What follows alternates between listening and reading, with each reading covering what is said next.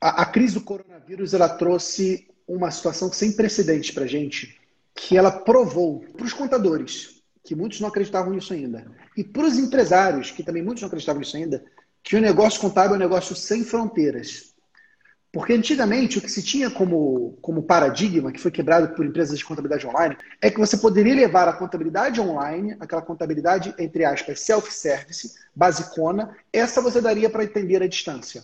É isso que se tinha na referência dos contadores, dos contadores mais ligados e dos empresários mais ligados também.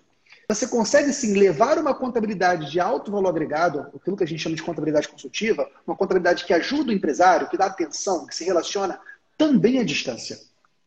Não é aquele clientezinho, ah, beleza, vou te gerar tua folha, vou te gerar teu imposto e tá aqui. Não, é de relacionamento, de você manter contato pelo WhatsApp, de você perguntar como é que tá o negócio dele, de prestar consultorias.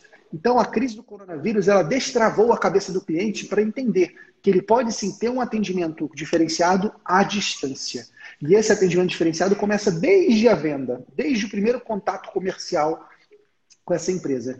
E isso, por um lado, Leandro, é uma grande oportunidade porque abre portas para os bons empresários contábeis como você atender clientes de outras localidades com alto ticket, não com aquele valor baixinho de 100, 200, 300 reais, cobrar mais caro, mesma distância. Por outro lado, contador, contador, presta atenção, isso é uma grande ameaça, porque até então, aquela concorrência que os contadores tinham, que era uma concorrência só local, que lá atrás, muitos anos atrás, era uma contabilidade de bairro, agora é uma concorrência nacional. Se você não tiver um trabalho de marketing, vendas, entrega, diferenciação, você está lascado, porque vão vir concorrentes de outros estados vender para o teu cliente.